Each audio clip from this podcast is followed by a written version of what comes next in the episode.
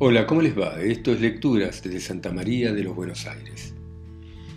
Esta ciudad que está terminando el invierno, en este continente que está siempre en invierno. Y vamos a continuar leyendo Para encender un fuego de Jack London. Esta historia que cuenta la historia de un hombre que está yendo por una sendera en los helados bosques del Yukon para ir a un lugar donde se va a encontrar con una gente que lo está esperando. Pero hace 40 grados bajo cero. Y sigue así, pero se encontraba todavía a salvo. Las mejillas, la nariz y los dedos de los pies apenas serían alcanzados por el congelamiento porque empezaba a arder la hoguera.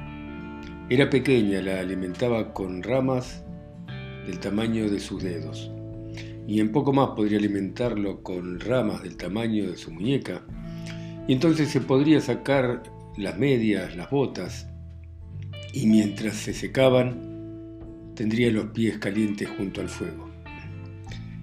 Claramente primero iba a tener que frotarlos con nieve. Sintió que estaba salvo Recordó el consejo del veterano del arroyo Sulfur y sonrió para sí. El veterano había hablado muy serio cuando le explicó la ley de que ningún hombre debía viajar por el Klondike con una temperatura inferior a 25 grados bajo cero. Bueno, ahí estaba él, y estaba solo, y estaba a salvo. Esos veteranos eran un poco afeminados, por lo menos algunos de ellos, pensó. Tenía que conservar la calma y así no iba a pasar nada. Cualquier hombre que se considerara verdaderamente un hombre podía viajar solo con 40 grados bajo cero. Pero resultaba increíble la velocidad con que la nariz y las mejillas se congelaban y tampoco había pensado que los dedos pudieran volverse cosas sin vida en tan poco tiempo. Los tenía sin vida y apenas lograba que se movieran juntos para tomar una rama y parecían tan alejados de su cuerpo. Cuando tocaba una pequeña rama la tenía que mirar para ver si la había tomado o no. Pareciera que los cables y las conexiones entre él y sus dedos ya no existieran. Pero todo esto tenía muy poca importancia, porque ahí estaba el fuego, un fuego que prometía darle vida con cada una de sus llamas. Empezó a desatarse las botas. Estaban cubiertas de hielo, y las gruesas medias alemanas eran como fundas metálicas hasta la mitad de sus piernas y los cordones de las botas parecían varas de acero, con nudos y retorcidas, como si hubieran recibido un estallido. Durante un instante tiró con los dedos entumecidos, pero al advertir que esto podía lastimarle los dedos, sacó su cuchillo de caza. Pero todo esto fue antes de que pudiera sacar el cuchillo de caza. Y había sido un error y era culpa suya porque jamás tendría que haber encendido un fuego debajo del abeto. Lo tendría que haber hecho al aire libre, pero había sido más fácil juntar las ramas de la maleza para tirarlas en el fuego. El árbol bajo el cual había encendido el fuego tenía nieve de días y semanas pasadas y estaba muy cargado. Hacía mucho que no soplaba viento y cada vez que tomaba una pequeña ramita agitaba al árbol. Y esa agitación, de pronto él se dio cuenta de que podía provocar una calamidad. Arriba de todo en el árbol, una pequeña rama volcó su carga de nieve que cayó sobre las ramas de abajo que a su vez tiraron su nieve sobre otras, y esto se extendió y fue abarcando todo el abeto como si fuera una luz, y de pronto sin previo aviso cayó sobre el fuego y sobre el hombre, y el fuego se apagó. Donde antes había habido fuego había ahora un manto de nieve. El hombre sacudió la nieve de su cuerpo. Era como si hubiera terminado de escuchar su sentencia de muerte. Permaneció sentado un instante y luego miró el lugar donde antes había ardido la hoguera. Pero se tranquilizó. Tal vez el veterano del arroyo Sulfur había tenido razón, porque si hubiera salido con un compañero no estaría en peligro. El compañero podría volver a encender el fuego. Bien, ahora él tenía que volver a encender el fuego y no podía fracasar por segunda vez. Y aunque tuviera éxito y lo lograse, lo más probable era que perdiese alguno de los dedos de los pies porque los pies ya estaban muy congelados y pasaría algún tiempo antes de que el segundo fuego tomara vida. Esto era lo que pensaba, pero no se sentó a pensarlo. Estaba muy ocupado mientras estas imágenes o ideas atravesaban su mente. Decidió establecer un nuevo lugar para el fuego, pero esta vez lejos de los abetos, donde ningún árbol lo pudiera traicionar y pudiera apagar el fuego.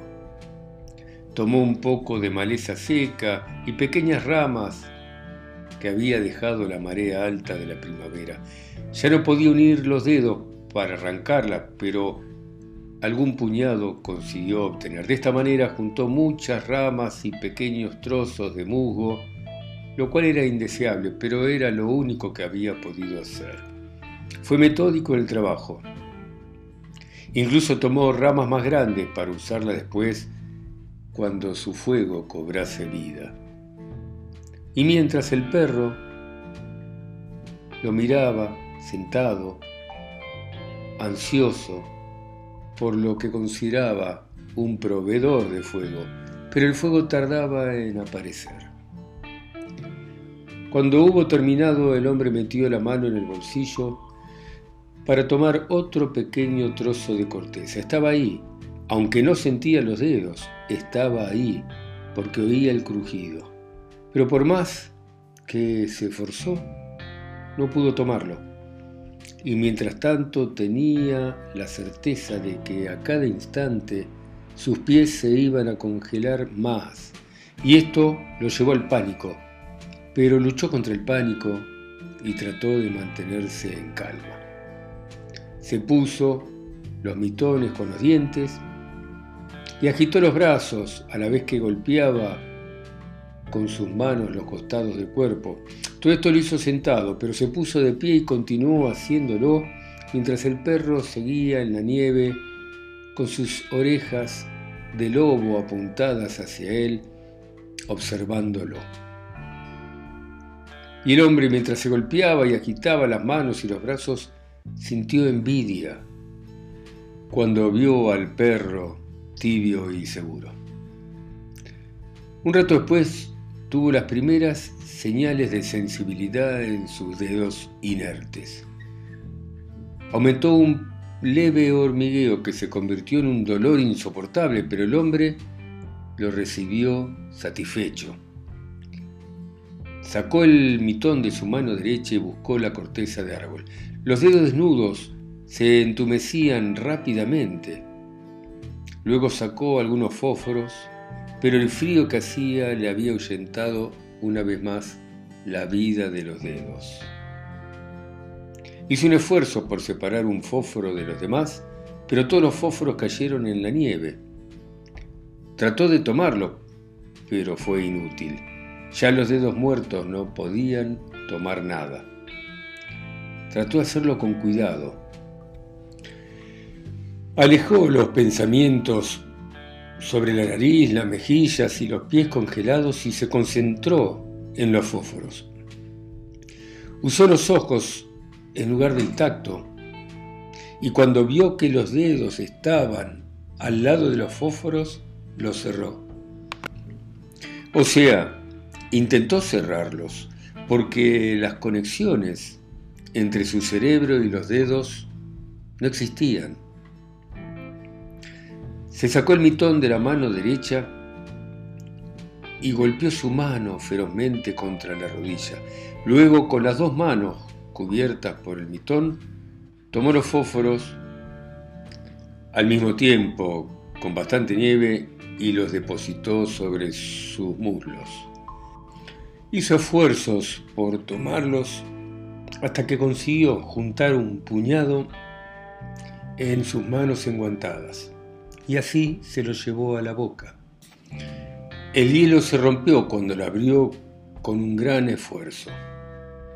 Bajó la mandíbula, encorvó hacia la nariz el labio superior para sacarlo del medio y frotó el puñado con los dientes de arriba para lograr extraer un fósforo.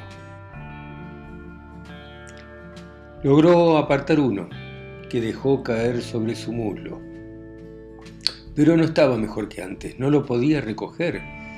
Entonces se le ocurrió lo siguiente. Lo tomó con los dientes y lo frotó en la pierna. Lo frotó varias veces hasta que consiguió encenderlo. Y cuando se encendió, lo acercó con los dientes a la corteza del árbol. Pero el azufre se le metió en la nariz, en los pulmones y lo hizo toser tanto que escupió el fósforo que cayó en la nieve y se apagó. Bueno, dejamos acá, seguimos la próxima. Chau, chau.